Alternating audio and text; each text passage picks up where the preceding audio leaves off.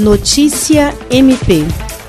No mês em que o Estatuto da Criança e do Adolescente completa 30 anos, o podcast do Ministério Público do Estado do Acre, Conversa MP, aborda os direitos de crianças e adolescentes no contexto da pandemia da Covid-19 e destaca também os avanços conquistados na proteção da infância e juventude a partir do ECA, bem como os desafios a serem enfrentados. Com a pandemia do coronavírus, milhares de crianças estão enfrentando ameaças, privações e violações de direitos, estando confinadas em casa grande parte do tempo, sem acesso à escola e isoladas de redes de apoio, como amigos e professores. Essas crianças ficam vulneráveis a uma série de violências no ambiente familiar.